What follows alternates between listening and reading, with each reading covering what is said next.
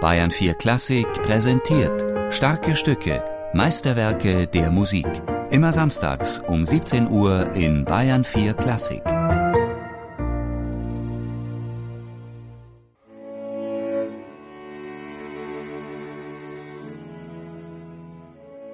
Leipziger Straße Nummer 3. Ein geräumiges Palais, ein Gartenhaus an einer staubigen Straße. Ein reicher Bankier, er hatte es zu etwas gebracht, war in eine größere Wohnung umgezogen, mit Frau, drei Kindern, Tross und Wagen. Elegant war der Salon, da gingen sie ein und aus, Gelehrte, Denker, Musiker, Berliner und Durchreisende. Musizierten, philosophierten, vergnügten sich. Verliebten sich?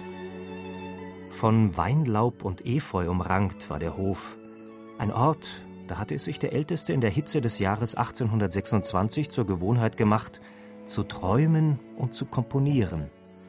Von Elfen, Kobolden, Zauberwesen, seinen Sommernachtstraum, flirrend, überirdisch, zauberhaft. Der Geniestreich eines 16-Jährigen. Felix, der glückliche Mendelssohn Bartholdy. Und er träumte sich vielleicht 1827 den Anfang eines Streichquartetts in A-Moll mit etwas bis dahin Unerhörtem, ein eigenes Lied zitierend, ohne Worte.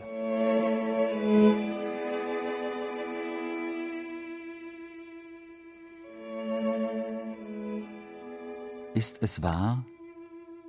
Ist es wahr, dass du stets dort in dem Laubgang an der Weinwand meiner harrst und den Mondschein und die Sternlein auch nach mir befragst?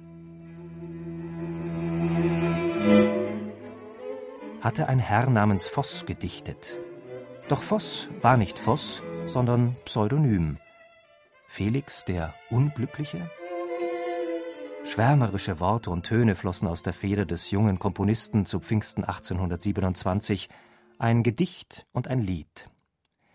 Er verehrte gerade Betty Pistor, 19 Jahre alt, Vermutlich war sie schön, sicher war sie musikalisch, denn die junge Dame sang auch an der Berliner Singakademie Friedrich Zelters, des Goethe-Freundes und des Theorielehrers von Felix Mendelssohn.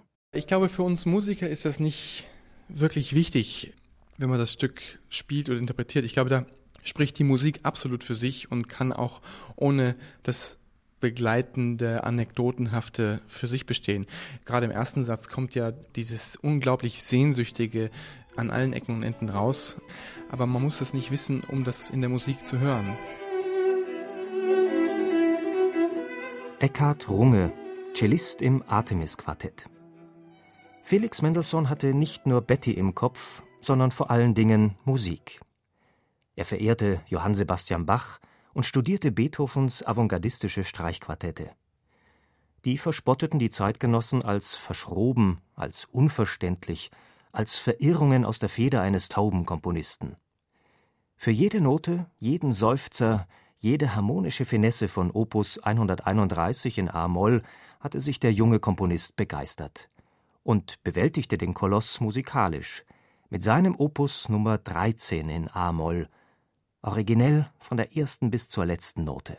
Erstmal ist es ein tolles Stück. Ich würde als letztes denken, dass es epigonal ist. Da ist schon sehr viel Mendelssohn drin, mit der absoluten Genialität eines jungen Komponisten, aber mit auch schon unglaublich viel Weitblick und Reife.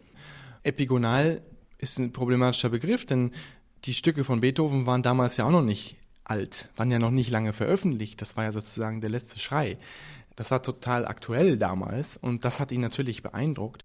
Weniger beeindruckt hatten der Windbeutel Rossini oder Franz Liszt. Viel Finger, wenig Gehirn, hatte sich der junge Mendelssohn lustig gemacht, vielleicht ein bisschen altklug. Berichtete scharfzüngig über das Musikleben in den Pariser Salons, in Briefen von Reisen aus der großen, weiten Welt. Bach und Beethoven wurden gerade erst auf den Sockel gehoben, als Überväter deutscher Musiktradition. Seiner Zeit weit voraus stellte sich da der 18-Jährige schon diesem Anspruch ernsthaft, tiefsinnig, mutig. Er müsse doch das alte Neue bewahren, weiterarbeiten.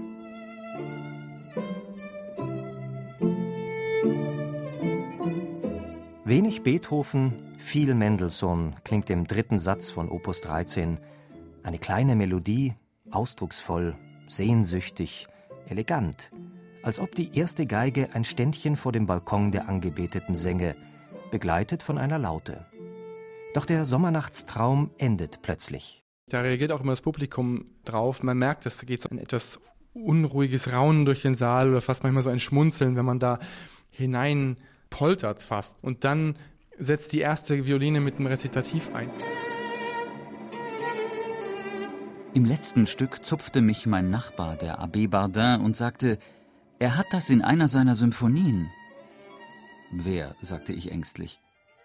Beethoven, der Komponist dieses Quartetts, sagte er mir wichtig. Es war sauer süß. Schrieb der Mozart des 19. Jahrhunderts, wie sie ihn später verklärend nannten, mit einer Spur Ironie, nicht ohne Stolz aus Paris nach Berlin in die Leipziger Straße Nummer 3. Sein Opus Nummer 13 war aufgeführt worden im Conservatoire. Was wie bei Beethoven begann, endet nach viel Dramatik unerhört. Leise, lyrisch, wie eben nur bei Mendelssohn. Mit der Frage des Anfangs, dem Lied ohne Worte, einer Reminiszenz an ein schwärmerisches Gedicht, einer geheimen Botschaft gleich.